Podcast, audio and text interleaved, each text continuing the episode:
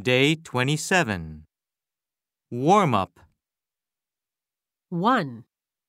It's worth trying. 2.